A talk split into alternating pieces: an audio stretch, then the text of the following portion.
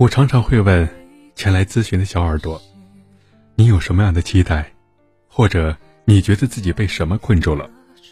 很多人会回答：“我想知道我们是该分开还是继续。我想知道我们是否有机会修复婚姻。我想知道我现在要怎么做才好。”顺着他们的回答往下走，我们会发现这些问题常常是两难的。比如，不知道是分开还是继续，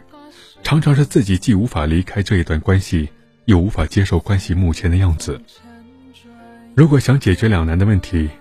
结果常常是犹豫不决，好不容易自己做出一个决定，很快又被自己推翻，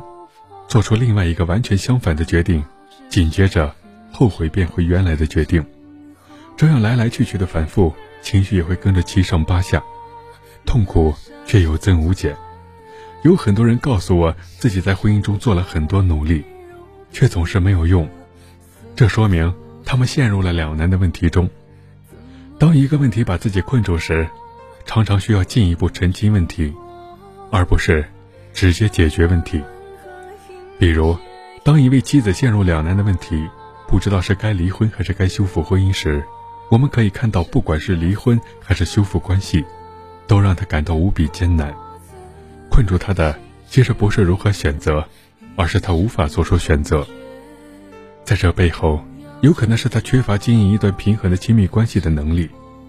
比如关系中的讨好型人格，或者关系中的物质或者精神依赖者。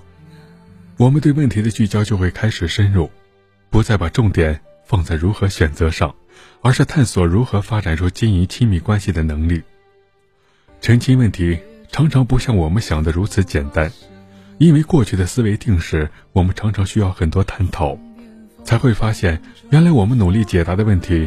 不是真正需要解决的问题。所以，自我成长的第一步就是，在急于问怎么办、如何走出困境之前，先弄清楚自己被什么困住了。